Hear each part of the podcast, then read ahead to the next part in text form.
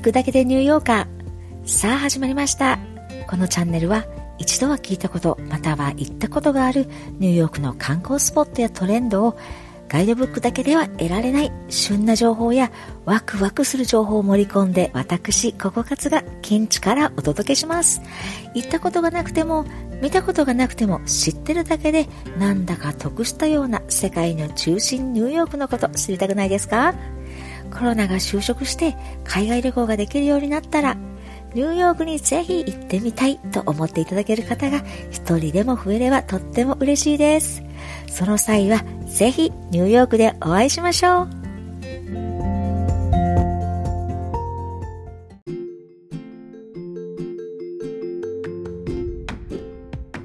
さて、はじめまして。私、ココカツと申します。ニューヨークマンハッタンに在住しております。かなり海外生活が長くなっていろいろなことをしてきましたが今回このチャンネルでリスナーの皆様の旅先案内人を務めさせていただきます。よろしくお願いします。はい。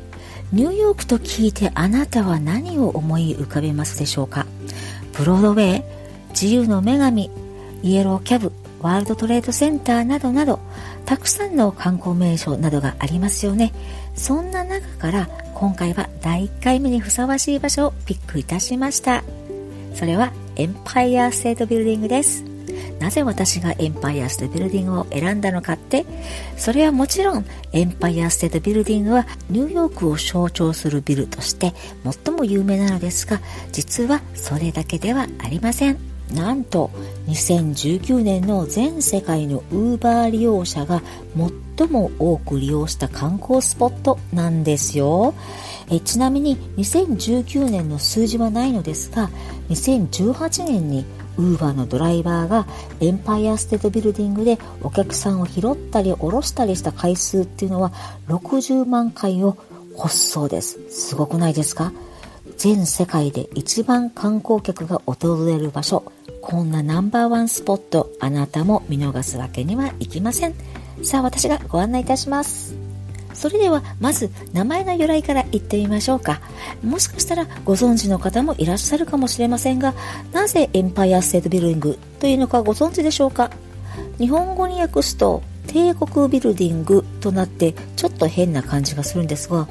実は、えー、アメリカ合衆国の全ての州にはそれぞれニックネームがあるんですね。サンフランシスコ州はゴールデンステイト。コロラド州はマウンテンステイトというようにそれでニューヨーク州のニックネームがエンパイアステートなんです。そのため、えー、作られた当時ニューヨーク州の一番のビルディングという意味でエンパイアステートビルディングと名付けられました。1930年の3月17日から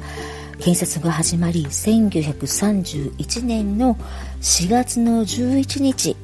たった1年と45日という驚異的な速さで完成しました。このエンパイアステートビルディング。1972年のワールドトレードセンターのノースタワーができるまでの42年の間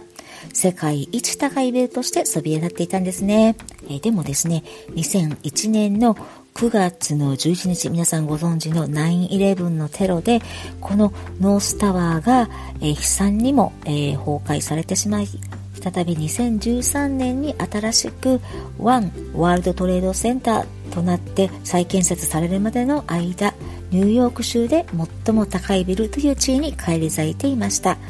2020年現在では高層ビルディングの中ではニューヨークの中で第7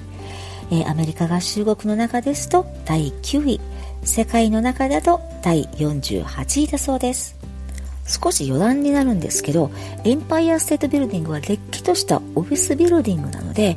えー、大体合計で1000近くのオフィスが、えー、賃貸で入ってるそうです。すごいですね。皆さんもご存知のリンクインやエクスペディアなどがここにオフィスを構えています。また、えー、チャイナエアラインやターキッシュエアあとカタールエアラインなどの航空会社もいくつかあったのにも少し驚きました。しかもこのエンパイアステートビルディングこのビルだけに特別の郵便番号があるんです10118というのがその郵便番号なんですけれども、住所がなくても、この10118と書くだけで、郵便物はエンパイアステートビルディングまでは届くということになります。もちろん、どこのオフィス宛てというのがなければ、そのオフィスには届きませんけどね。はい、このエンパイアステートビルディングなんですが、最上階は102階で、高さは381メートル。その上にそびえ立つ60メートル近いアンテナを含めると、高さは442メートルにもなります。えっと、日本で一番高いビルディングが、えー、2015年にアベノハルカスという、え、日本で一番高いビルディングが大阪に建てられたと聞きましたが、これでも300メートルだそうです。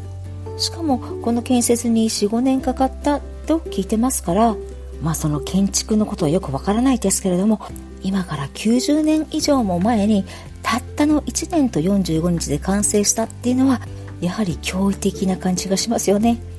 実は私この放送をするにあたり、えー、一度エンパイアステートビルディングに行ってまいりました、えー、もちろん以前にも行ったことはあるのですがもうかれこれ20年以上も前のことになりますので、まあ、それからいろいろ新しくなったところなんかもありましてもう一度この目で確かめてまいりました、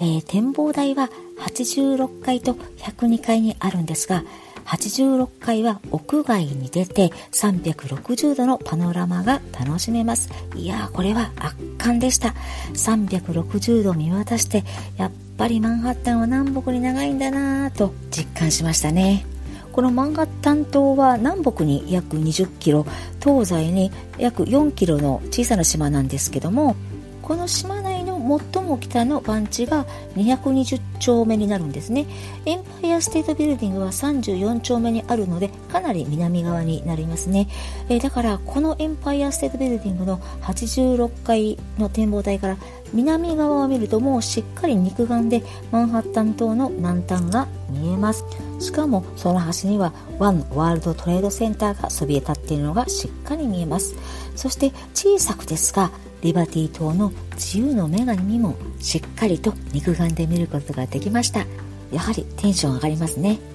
実は私は今回は行かなかったんですけれども最上階の102階の展望台へ上がることもできます。実は私、えー、チケットを買う時に聞いたんですけども私が行ったのは、えー、日没でしたので日没だとあまり変わらないと。しかも、えー、102階はとても小さくて、外に出ることもできないし、窓越しですと。夜だったらあんまり価値はないかもしれないと言われました。でも、お昼だと、えー、北側を見れば、えー、セントラルパークすべてが、えー、しっかり見渡せて、それは素晴らしい光景が見えるそうです。今回私は86階からの展望だけでしたけれども、地上86階でその外気に触れて肉眼で見る景色はとっても迫力がありました。最後にこの、えー、エンパイアステートビルディングものすごく高いですよね。442メートル。実は年間に約100回近くも雷が落ちるそうですよ。高さのせいかと思われる方も多いと思いますが実は飛来芯が設置されていることが原因のようです、えー、実は周りの飛来芯としての役割も果たすこのエンパイアステートビルディングこの飛来芯のおかげで毎年100回ほど雷が落ちても雷による被害というものは全くないそうですよ、えー、しかもあまり高いこの最上階で手をつないだり物に触ったりするとよく静電気が起きるそうですよちょっぴりびっくりですよねはい、まだまだ話は尽きないのですが、えー、少し長くなってきたので、今回はこの辺で終わりたいと思います。次回はね、エンパイアステートビルディングの照明についてとか、あといろいろなイベントについてもお話できたらなと思っています。さて、楽しんでいただけたでしょうか、えー、エンパイアステートビルディングの名前は知ってたけど、そんなことは知らなかった。え、ちょっと面白い情報を得たぞ、と思っていただけたらとても嬉しいです。えー、もし皆さんがニューヨークのこんなことを知りたいとか、こんな場所について知りたいっていうのがあれば、ぜひぜひコメントお寄せください。そしてまた、昔ニューヨークに住んでいたけど、この場所今どうなってるのとか、あなたが住んでいた時のお気に入りだった場所、